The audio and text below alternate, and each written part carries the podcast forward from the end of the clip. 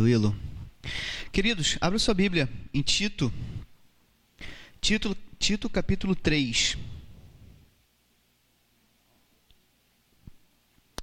Tito capítulo 3.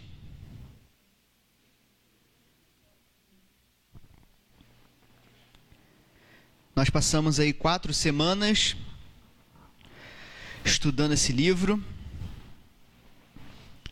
observando o que Deus queria ensinar para aquela igreja em Creta, o que o apóstolo Paulo queria deixar para esse jovem ministro chamado Tito.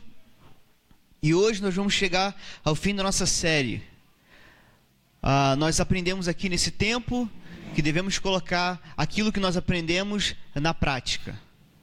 Ah, a gente pode resumir dessa forma, né? A teoria na prática. Eu coloquei a foto, uh, você recebeu aí, a foto de uma planta crescendo. E a ideia é essa mesma. A igreja do Senhor Jesus Cristo é como é um organismo que cresce e ela precisa sim ser nutrida da maneira correta e é um crescimento orgânico. Ela precisa crescer de maneira correta. E como ela cresce de maneira correta, de maneira adequada, vivendo conforme a palavra de Deus, conforme a doutrina. E queridos, hoje eu quero terminar com vocês o livro de Tito. Tá bom? Se você acompanhou aqui, tenho certeza que Deus falou ao teu coração nesse tempo, falou muito ao meu coração. Eu quero terminar com vocês a exposição do livro de Tito. Então, hoje nós vamos ler o capítulo 3 inteiro e aí nós vamos conversar um pouquinho daquilo que Deus deixou aqui para gente e ver qual, qual é a vontade do Senhor, olhando a palavra dele, o que ele quer que eu e você uh, vivamos hoje para ele. Tá bom? Então, Tito, capítulo 3, versículo, a partir do versículo 1, diz assim a palavra do nosso Deus. Escute com fé, querido. Você que não tem a Bíblia, por favor, escute que eu vou ler para você a palavra do nosso Deus. Lembre a todos que se sujeitem aos governantes e às autoridades, sejam obedientes, estejam sempre prontos a fazer tudo o que é bom. Não caluniem ninguém, sejam pacíficos, amáveis e mostrem sempre verdadeira mansidão para com todos os homens.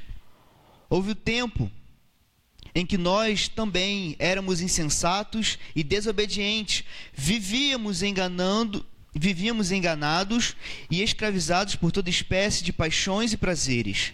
Vivíamos na maldade e na inveja, sendo detestáveis e odiando uns aos outros. Mas quando da parte de Deus, nosso Salvador, se manifestaram a bondade e o amor pelos homens, não por causa de atos de justiça por nós praticados, mas devido à sua misericórdia.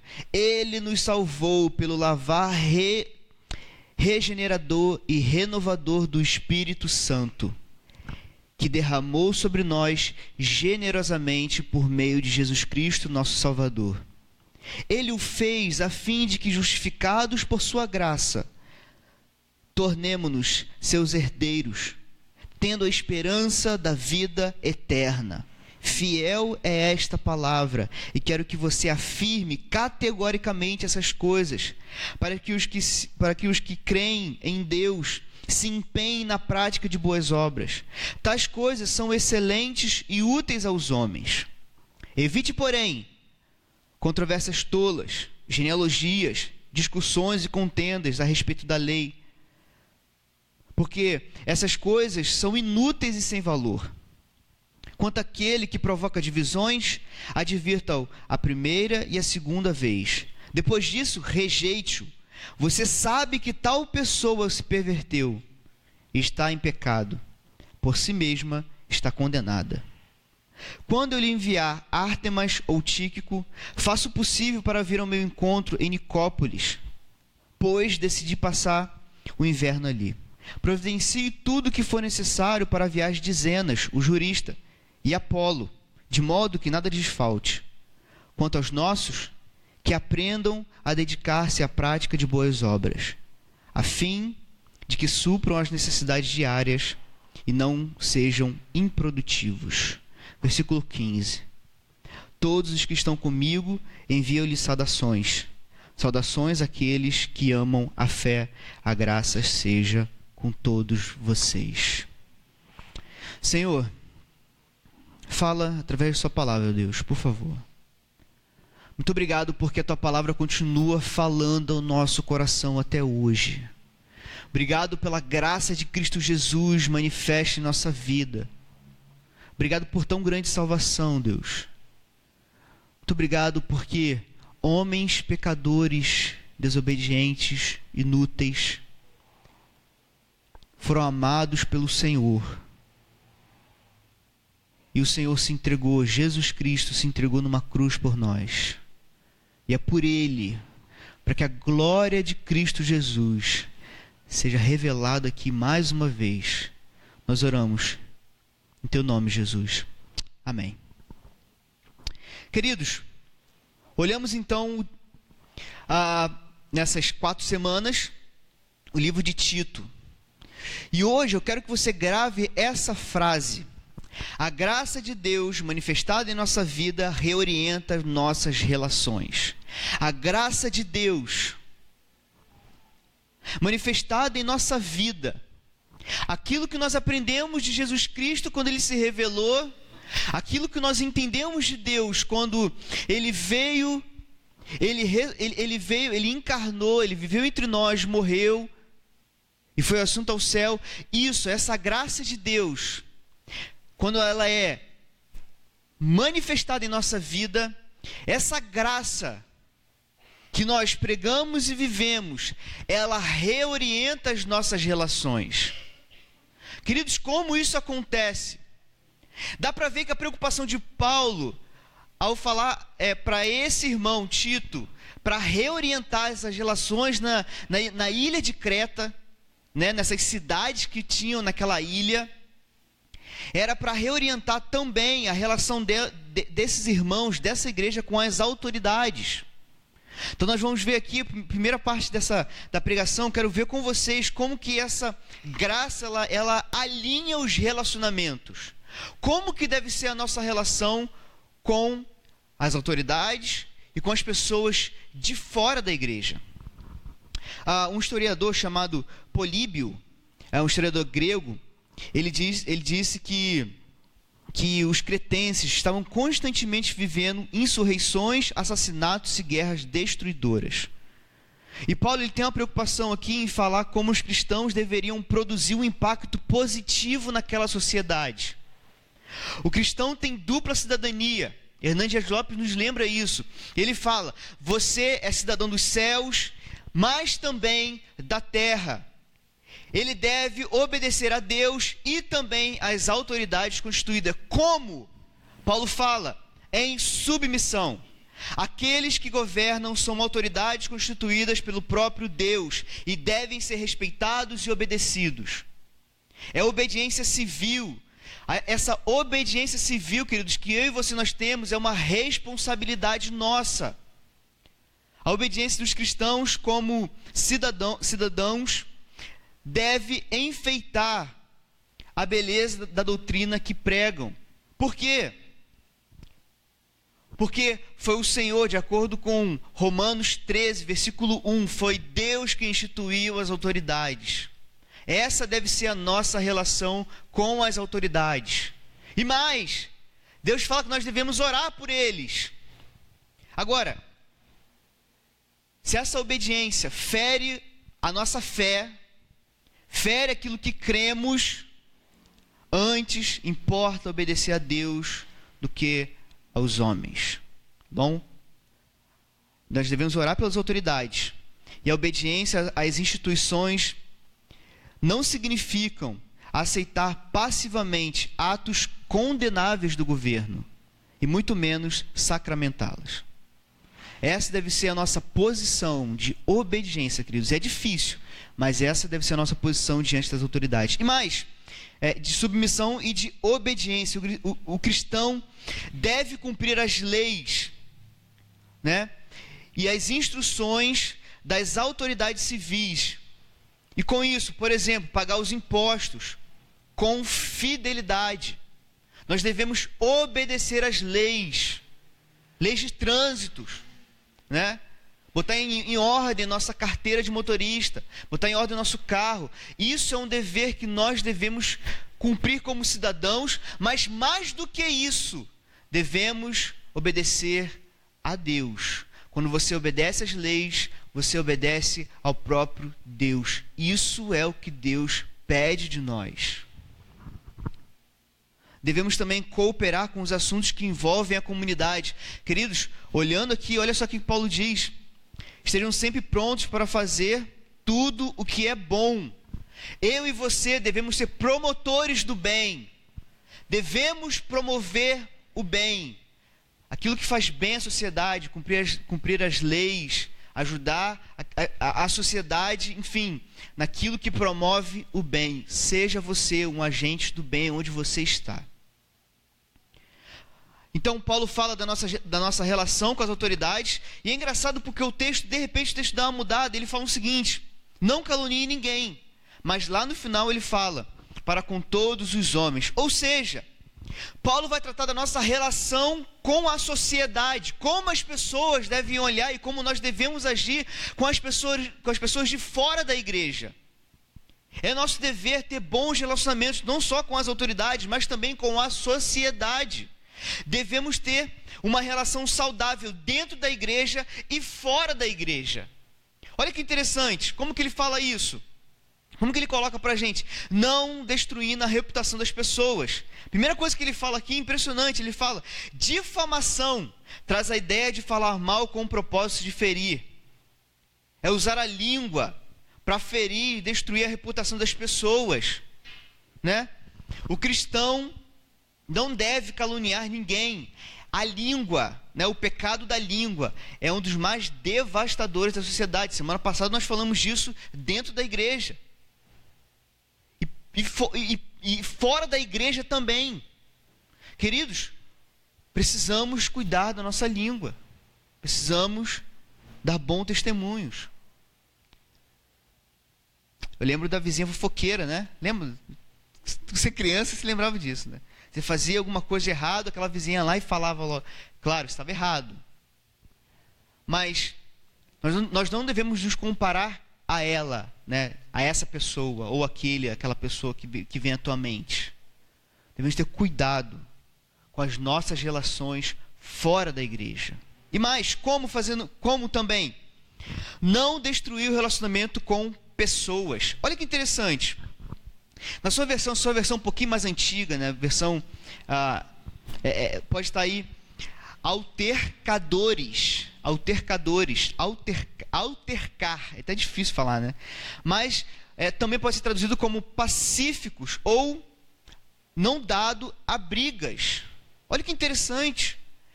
Isso significa que não deve ser uma pessoa que cria confusões, que provoca contendas.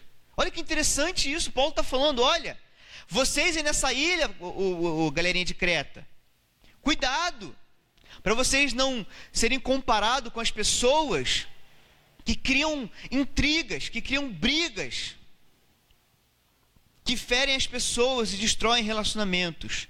Precisamos pavimentar o caminho do diálogo em vez de sermos geradores de conflitos. E outra também, não cavar abismos, mas construir pontes de contato com as pessoas.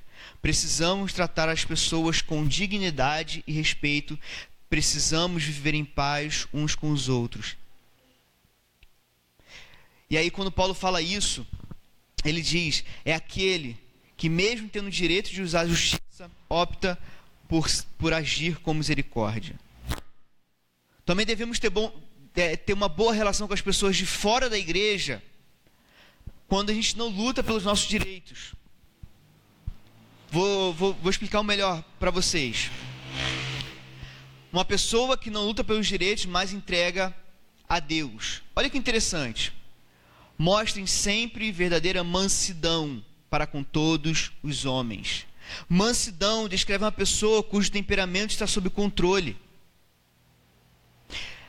É a ilustração de um cavalo forte, que ele é dominado pela força. Assim deve ser a nossa a nossa reação diante das injustiças que causam sobre nós. Ser manso não é ser frouxo ou ficar imparcial diante dos problemas. Ser manso não é ser tímido ou covarde. Não é manter a paz a qualquer custo. Preste atenção. Ao contrário, ser manso é não lutar pelo direito. A mansidão não é uma fraqueza, mas sim uma força. Mansidão é aquela atitude humilde que se expressa nas submissões às ofensas, livre de malícia e do desejo de vingança. Queridos, assim deve ser a nossa reação diante das pessoas de fora. Esse deve ser o nosso testemunho com as pessoas de fora. Agora, beleza, nós vimos aqui a, a nossa relação com as autoridades, com as pessoas de fora, mas como que a graça de Deus ela se envolve nisso daí? Mas, cara, tudo que você falou aqui, né, o pessoal que está aí fora, autoajuda, fala muito bem, ensina muito bem, melhor do que, do, do, do que às vezes a gente aprende aqui. Mas tem algo interessante nesse texto que Paulo coloca bem nessa porção, que ele vai tratar que a graça de Deus ela reorienta a nossa relação com Deus. A nossa correta relação com as autoridades e com as demais pessoas é consequência da nossa correta relação com Deus. Queridos, a nossa relação horizontal ela reflete como que está a nossa relação vertical com Deus. Se temos problemas em viver hoje em submissão, em obediência, em viver em paz com as pessoas à nossa volta, tem um problema muito sério com você, com o seu relacionamento com Deus. Nossos relacionamentos pessoais são confusos, porque o nosso relacionamento com Deus é confuso. E aí então vem um ponto de partida. Nós não encontramos Deus, fomos encontrados por Ele. Nós não amávamos Deus, fomos amados por Ele nós não nos salvamos, nós não salvamos a nós mesmos, mas fomos salvos por Ele. Queridos, temos que mergulhar nas profundezas do nosso coração antes de alcançarmos o coração de Deus. Antes da gente entender por que as nossas relações precisam ser reorientadas pela graça de Deus, precisamos olhar para dentro de nós e observar quem nós somos. E entender a nossa relação com Deus. E permitir que essa relação com Deus reoriente, reorganize todas as nossas relações à nossa volta. Paulo começa então falando o seguinte: que devemos desenvolver esse relacionamento com Deus quando entendemos a necessidade de salvação. Olha que interessante, versículo 3. Olha aí para a tua Bíblia, o versículo 3.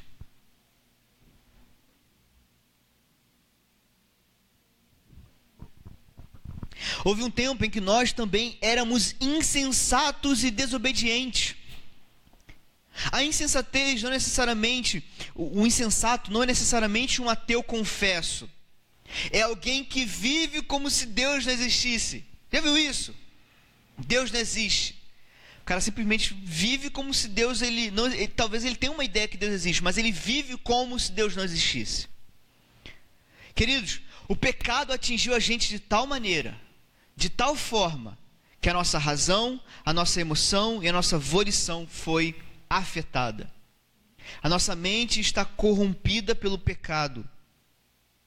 Nossos conceitos estavam errados, os nossos valores estão distorcidos, os nossos desejos estão corrompidos. De acordo com Efésios capítulo 2, estamos mortos. E mais do que isso, nós rejeitamos a Deus nós queremos controlar nossa própria vida, longe de Deus. A gente não quer nenhum nada com Deus, deixa Deus de lado. Desobedientes e insensatos. Vivíamos também como enganadores. Talvez na sua versão esteja escrito desgarrados. Perdão, vivíamos enganados ou desgarrados, sem lei nenhuma sem prazer nenhum na lei de Deus, vivíamos como ovelhas desgarradas. Cada passo que dávamos era para nos afastar mais de Deus. É aquela pessoa que andou tanto numa trilha, andou tanto numa trilha, caminhou tanto, tanto, tanto numa trilha que ela criou, que ela não sabe mais voltar, não sabe mais o caminho de volta.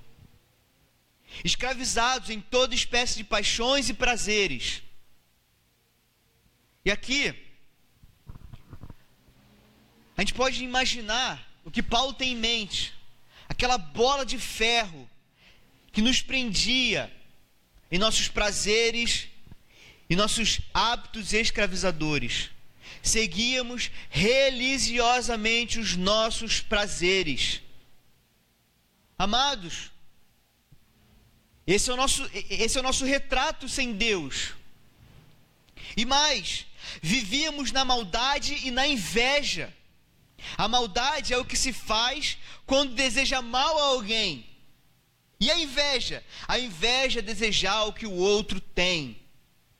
É aquele olho grande é aquela, aquela cobiça. Assim somos nós sem Deus. A pessoa invejosa sente um, um profundo desprazer em ver a felicidade e a prosperidade do outro. É aquele sentimento antigo de Caim em ver que a oferta foi feita foi aceita por Deus e o dele não. E qual a consequência direta disso? Somos detestáveis e odiando uns aos outros. Com a medida em que odiamos, somos odiados. Por isso, nossa relação social é algo tão complexo, querido, porque nós somos complexos. Uma bomba ambulante, prestes a explodir né? Você tem pessoas na sua família que são assim. Na verdade, você é assim.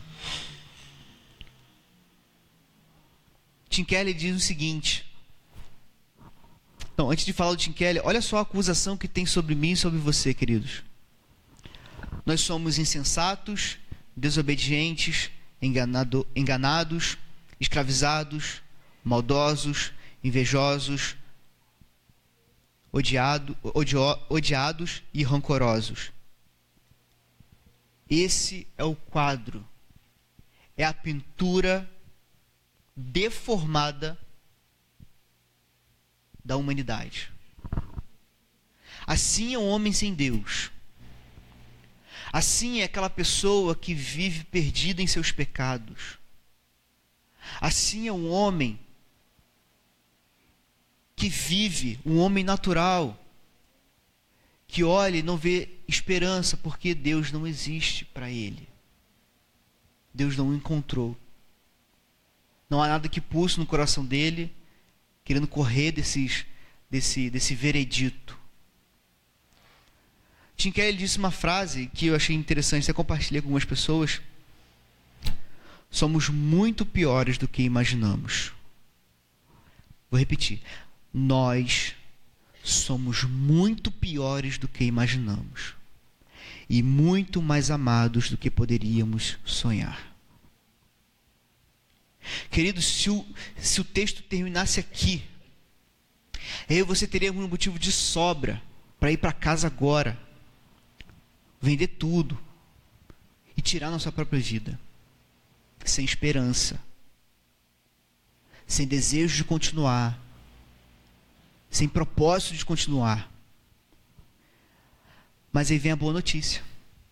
E essa é a boa notícia do Evangelho. Meu irmão, minha irmã, se você está aqui essa noite e você ainda não entendeu isso, e você, de alguma forma, isso pulsa no teu coração, eu quero te dar uma boa notícia. O homem sem Deus vive dessa forma. Mas Deus nos encontrou nesse estado. Deus ele veio ao nosso encontro. E, eu, e aí o texto continua. Ele fala: Entendendo que nós somos, o texto fala agora o que, que Deus fez por nós. Mas quando manifestaram a bondade e o amor de, de a, a bondade e o amor pelos homens da parte de Deus, nosso Salvador. A iniciativa da salvação foi de Deus. A salvação é a obra de Deus do começo ao fim. Essa benignidade, essa bondade, esse amor são de Deus, evidenciados no nascimento, na vida e na morte e ressurreição do nosso Salvador. E mais, a bondade, o amor, a misericórdia são, a, são as colunas que sustentam a nossa salvação. O amor de Deus pelos pecadores levou Jesus Cristo até aquela cruz, foi uma morte voluntária. Queridos, Jesus morreu para tirar fora esse quadro, arrancar esse quadro nosso e colocar um quadro novo, justificado nele. Paulo já falou sobre isso, quando essa graça foi manifesta. E quando ele falou sobre isso, capítulo 2, versículo 11 e o versículo 13, ele fala: Porque a graça de Deus se manifestou salvadora a todos os homens. Ela nos ensina o que? Essa graça de Deus faz o que? Ela nos ensina, nos ensina a quê? a renunciar às impiedades e às paixões mundanas e a viver de maneira sensata, justa e piedosa nessa área presente enquanto aguardamos a bendita esperança, a gloriosa manifestação do nosso grande Deus e Salvador Jesus Cristo. A graça de Deus nos ajuda e nos capacita, ela nos ensina a viver diariamente, a ter uma boa relação com as nossas autoridades, entendendo que acima deles existe Deus. Olha que incrível! A ter uma boa relação com as pessoas de fora da igreja, entendendo que elas estão olhando para a gente e que precisamos dar bom testemunho do nome de Cristo Jesus, e nos ensina a ter uma boa relação com o próprio Deus, porque entendendo o que nós somos, nós entendemos o que Deus fez por nós. Nenhum homem se tornou favorável diante de Deus. Você não pode fazer isso, meu querido. Participar dos encontros na quinta-feira, do, do, do culto na quinta-feira participar domingo na igreja, vir de manhã, à noite, isso não vai te santificar mais diante de Deus. Não vai. Não ache que, que esse peso na consciência que você tem, pô, se eu não for na igreja, vou estar errado, vou estar em pecado. É importante estar aqui na igreja. Não estou desvalorizando isso, queridos. Pelo contrário, é necessário a comunhão do corpo de Cristo. Porém,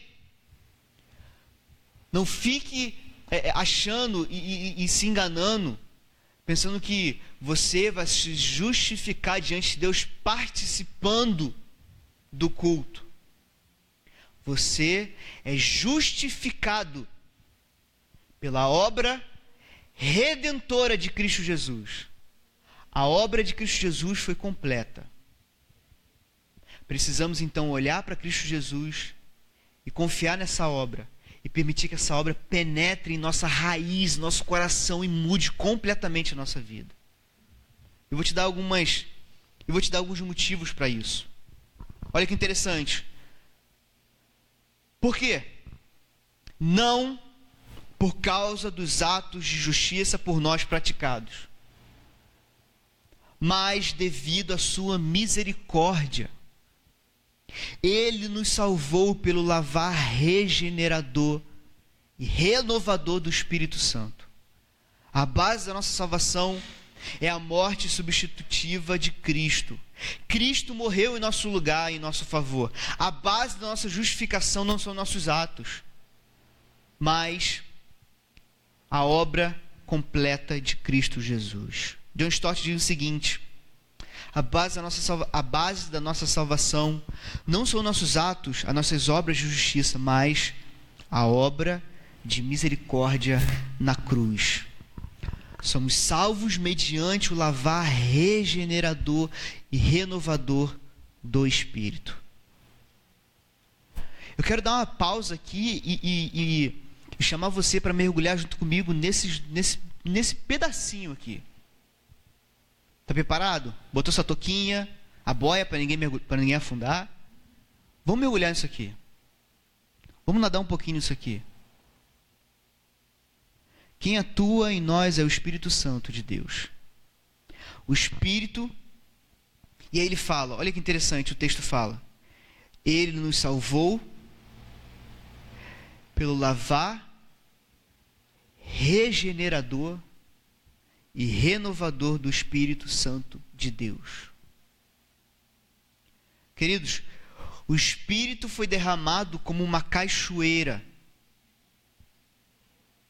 com um fluxo constante de água sobre nós. Quando Deus ele derramou o Espírito Santo dele, não foi simplesmente um aconteceu, jogou uma água e acabou. Ele pegou você, colocou no lugar e derramou o Espírito Santo dele. O que, que isso significa então na minha vida? O que, que isso tem a ver com a minha vida hoje? Eu, minha casa, eu vou para casa e vou, e vou dormir pensando nisso. O que, que você quer que eu durma imaginando a cachoeira? Não. Pela justificação, Deus nos, nos declara justos diante do tribunal dele.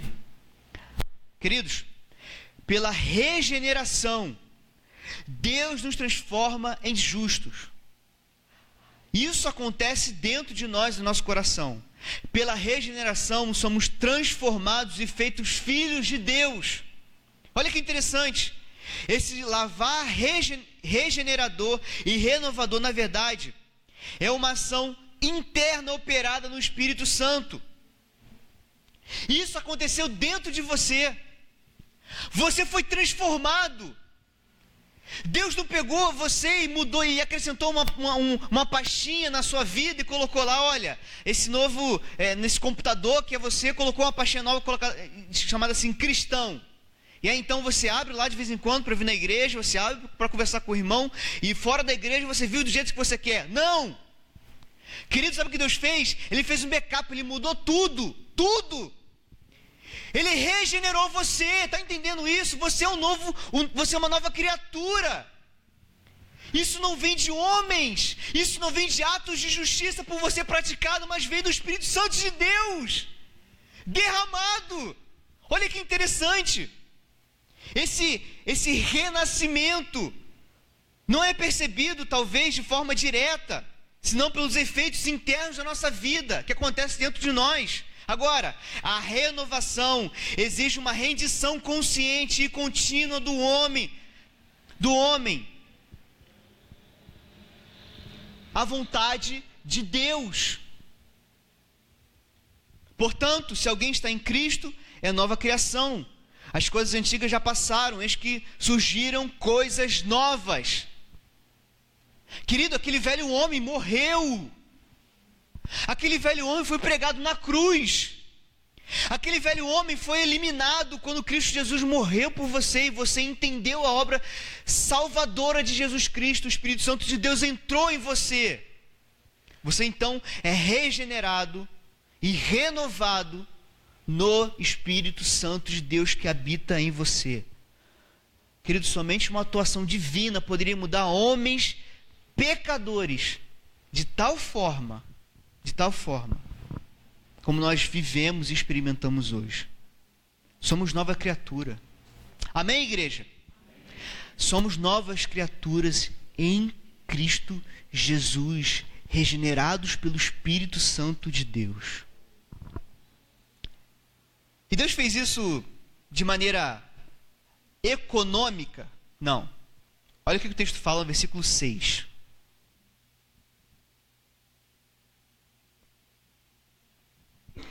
Deus derramou sobre nós generosamente. generosamente. Nosso Deus é um Deus generoso, queridos. É um Deus que é rico em misericórdia. Ele nos amou em Cristo Jesus. Ele não virou somente um copinho, ele colocou você debaixo dessa cachoeira que é chamada a graça dele, o Espírito Santo dele transformando. Por meio de quem? De, de Jesus Cristo, nosso Salvador. Ele fez a fim de justificados por sua graça, nos tornemos seus herdeiros, tendo a esperança da vida eterna. A graça de Deus é a linha divisória da nossa relação com Deus. A graça de Deus é que nos justifica nos ensina que nós somos herdeiros de Deus. E mais, a graça de Deus ela alimenta a nossa esperança. Paulo já falou sobre isso nessa carta e nós lemos ela. Fé, fé e conhecimento que se fundamentam na esperança da vida eterna. Tito 1, 2, versículo 2. Tito 2, versículo 13. Enquanto aguardamos a bendita esperança, o que? A gloriosa manifestação do nosso grande Deus e Salvador Jesus Cristo. Queridos, a esperança cristã está firmada na pessoa de Jesus Cristo. E nele a nossa alma descansa. Somos herdeiros de Deus e esperamos nessa promessa. No início, eu achei muito interessante porque Deus conduz, queridos, o culto. O André falou sobre a esperança. Ele falou sobre a eternidade. E novamente Deus nos lembra aqui que a nossa esperança está firmada nessa eternidade. Por quê? Eu e você somos filhos de Deus. Recebemos essa herança. E que herança é essa? A nossa eternidade nos céus. É a nossa esperança, queridos. Um dia nós nos encontraremos com Cristo Jesus, não haverá mais choro, sofrimento, não haverá dor de partida. Olha que impressionante! Por toda a eternidade estaremos juntos. É essa esperança que nutre nosso coração pela graça de Deus derramada em nossa vida. Pela atuação de Cristo Jesus. Paulo então ele conclui da seguinte forma: fiel é esta palavra. Tudo que ele falou, queridos, é confirmado e quero que você afirme categoricamente essas coisas, versículo 8. Para que os que creem em Deus se empenhem na prática de boas obras. Tais coisas são excelentes e úteis aos homens. Essa mensagem é fiel e ela permeia toda a igreja. Essa mensagem fiel é a doutrina da, da graça de Deus. Queridos, as boas obras que nós praticamos, nós não praticamos para ser aceito por Deus. Nós praticamos porque já fomos aceitos em Deus, em Cristo Jesus. E nós praticamos como, um, como uma expressão daquilo que está em nosso coração. É por isso que eu quero. Eu estou enfatizando tanto isso. Entendendo a doutrina, nós precisamos colocar isso na prática colocar isso na nossa vida, como expressão daquilo que cremos. Agora, Paulo ele fala isso e depois ele vai tratar de um assunto bem delicado e às vezes a gente foge desse assunto. Um assunto talvez um tanto com, que, que incomoda o nosso coração. Paulo ele vai tratar daqueles que são perversos, daqueles que estão dividindo a igreja. Olha que interessante. Nossa terceira porção essa noite, nós vamos ver como que essa graça, nós vamos ver como que nós podemos aplicar essa graça de Deus na igreja. Paulo ele fala: evite, porém, controvérsias tolas, genealogias, discussões e contendas a respeito da lei, porque essas coisas não, porque essas coisas são inúteis e sem valor. Versículo anterior, se você é um leitor atento, você vai ver em cima que essa palavra fiel, ela é excelente e úteis aos homens.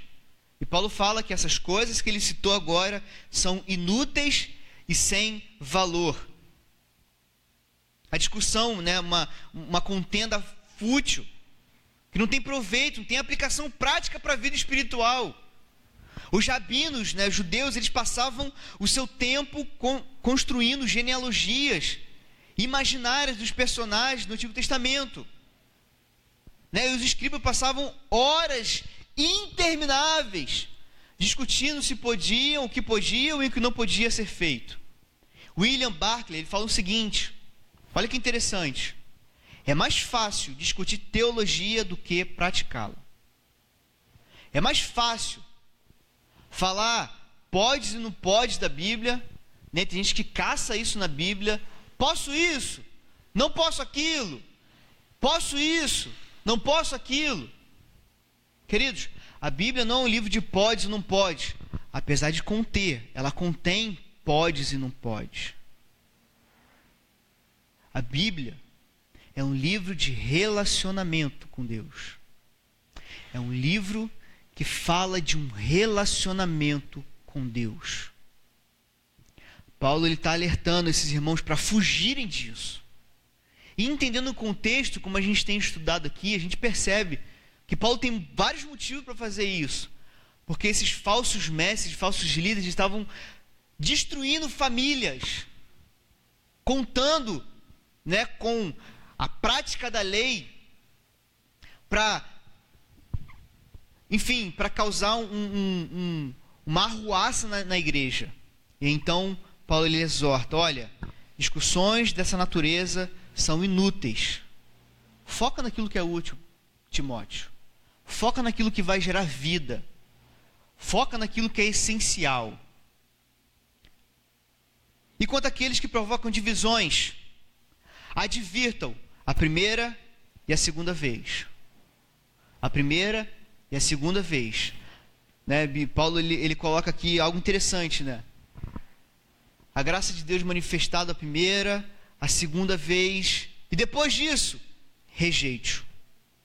Esse termo faccioso é de onde vem a nossa palavra herege. Olha que interessante, olha que loucura. Tito deveria evitar pessoas que gostavam de criar partidos dentro da igreja, que gostavam de criar, de, de, de, de semear discórdia. Nada machuca mais a igreja do que aqueles que se apartam da verdade e vivem criando mal-estar, ferindo a comunhão e falando mal das pessoas. Um herege é simplesmente uma pessoa que, que decidiu que está certa e que todas as demais estão equivocadas. A heresia, o herege é a pessoa que transforma suas próprias ideias na prova e na medida de todas as coisas. É alguém que tira as pessoas do foco de Cristo. Queridos, vamos focar em Cristo Jesus. Cuidado para você não ser essa pessoa que divide, que leva pessoas para longe de Cristo Jesus. Cuidado. Paulo está falando: olha, exorte esse irmão, advirta esse irmão. Cuidado com, com, com a nossa língua. Cuidado. Pessoas tóxicas, elas criam escolas do mal dentro da igreja, dividindo o corpo de Cristo. Bom, quanto àquele que provoca divisões e, e, e que provoca divisões, advirta a primeira e a segunda vez, depois disso rejeite. Você sabe que tal pessoa se perverteu está em pecado e por si mesma está condenada. A disciplina, queridos, na igreja. Olha que interessante. A disciplina na igreja é algo necessário. E junto com esse texto, nós podemos juntar aqui, colar o texto de Mateus 18, onde o próprio Jesus Cristo fala: olha se você vê seu irmão pecando, vá para ele, vá até ele e, e fale com ele. Se ele te ouvir, você ganhou um irmão. Se não, leve mais duas ou três pessoas para ele. Se você não ouvir, se ele te ouvir, você ganhou um irmão. Se não, leve até a igreja. Se ele não ouvir, aí então rejeite-o. Depois de, de, de admoestar essas pessoas, na primeira e segunda vez, a igreja deve discipliná-las excluí-la da comunhão. Nada pode ser feito com a pessoa que deliberadamente persiste em dividir a união da igreja. A disciplina, queridos, tem um propósito de preservar e restaurar. Preservar a igreja e restaurar o indivíduo. A disciplina tem um propósito de restaurar aquela, aquela pessoa que está em rebeldia. mas também de preservar a igreja de Cristo. É tão sério isso que quando a gente deixa as coisas acontecerem, né, a, a, o vento levou, isso causa um dano para a igreja. O nome de Cristo é envergonhado. Por isso nós precisamos agir com graça, a fim de restaurar essa pessoa. Se ela não ouvir, você sabe que essa pessoa já está condenada por ela. O pecado dela já o condenou. Qualquer pessoa na igreja que seja insubmissa ou obstinada ou cause dissensão deveria ser expulsa. Amado, isso é sério. É sério. Nós precisamos cuidar dos nossos irmãos. Precisamos cuidar do nosso coração para que a gente não caia também nesse erro. E então Paulo vai tratar de outro assunto. Ele, ele muda assim, de repente ele pá, mudou de cena. Ele fala: quando eu lhe enviar Ártemas ou Tíquico, faça o possível para vir ao meu encontro em Nicópolis. Paulo tem a intenção de enviar esses dois irmãos da igreja de Creta. E por quê? Porque a igreja não podia ficar sem líderes. E, Paulo, e com certeza eram pessoas de confiança de Paulo. E Paulo tem a intenção também de levar Tito para encontrar com ele. Olha, encontra comigo em Nicópolis, pois decidi passar o inverno ali. Providencio tudo o que for necessário para as viagens de Zenas, o jurista, e aqui vem o primeiro advogado que a gente encontra na Bíblia, né, alguém que é, estudado na lei, e de Apolo. Apolo é um, é um personagem conhecido nosso, na igreja de Corinto, de modo que nada lhes falte. Provavelmente, esses dois, Zenas e Apolo, ah, foram os portadores da carta de, de Paulo a Tito. A gente não sabe, mas pelo texto a gente consegue entender que provavelmente poderiam ser eles. Tá? As igrejas de Creta deveriam suprir-lhes a necessidade dessa nova viagem que eles estavam para iniciar. E aí Paulo entra no assunto da viagem missionária. Queridos, a obra missionária precisa de recursos, de pessoas disponíveis. E não só isso. A igreja deve sustentar esses missionários. Estamos na época de campanha de missões. Nosso coração deve pulsar por isso.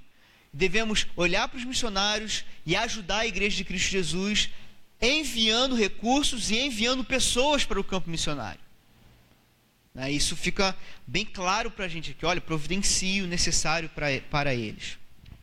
E quanto aos nossos, versículo 14: que aprendam a dedicar-se à prática de boas obras, a fim de que supram as necessidades diárias e não sejam improdutivos. A salvação é pela graça, mas ela é demonstrada pelas obras.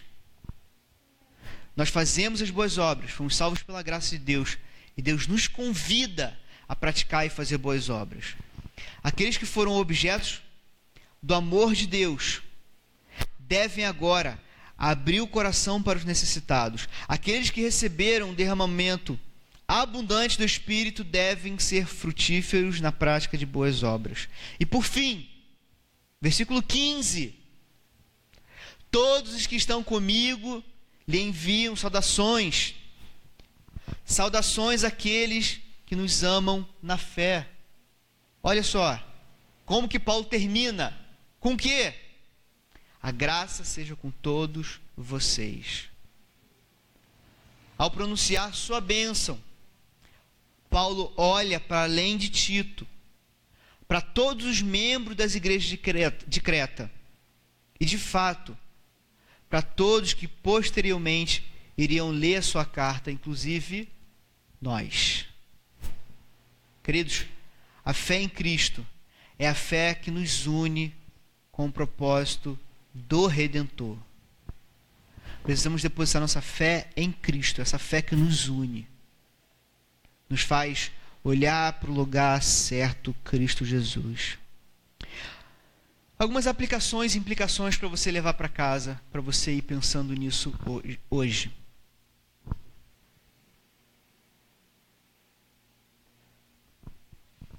Ter vida socialmente exemplar é dever de todo cristão não pelos nossos próprios méritos, mas como comprovação da nossa transformação interior.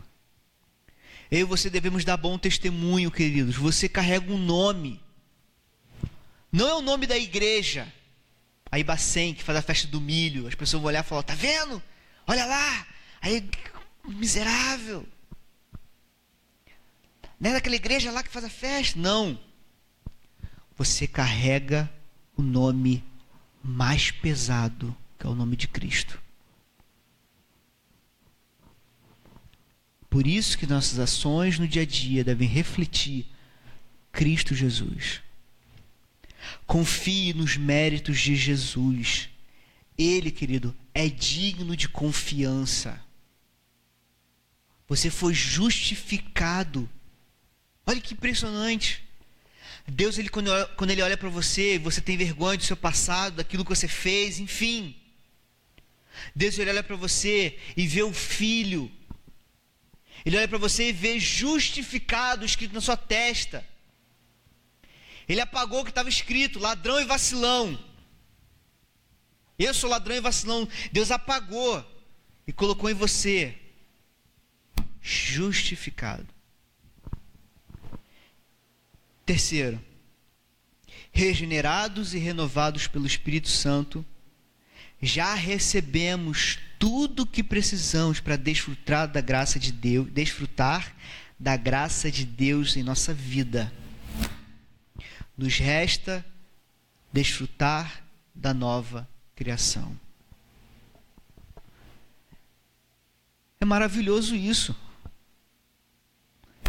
Eu e você fomos transformados.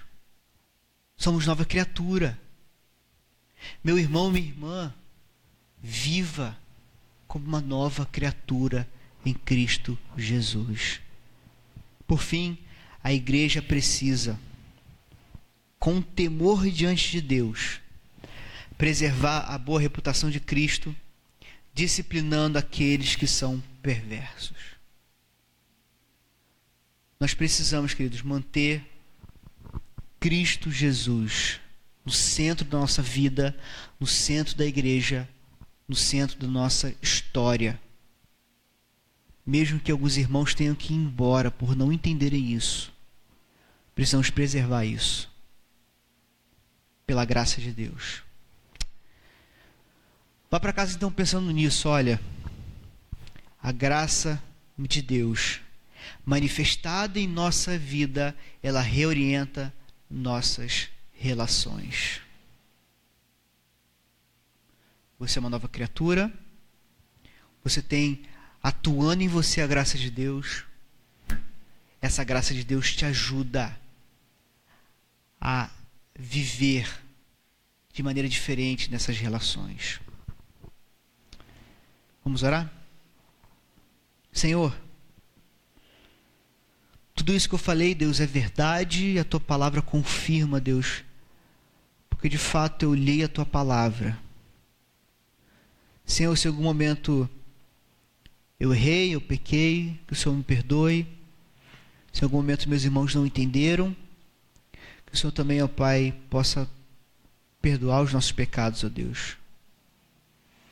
Senhor, eu te peço, Deus, eu te peço, por favor, que possamos viver como pessoas que foram renovadas pelo Espírito Santo do Senhor. Senhor, nos ajuda, Pai, a viver dessa forma. Nos ajuda a, a, a nos agarrar na, nessa graça do Senhor. Perdidos, pecadores, mas nós fomos achados em Cristo Jesus. Nosso Salvador que morreu por nós naquela cruz. Nós te adoramos, te exaltamos e bendizemos o seu santo nome.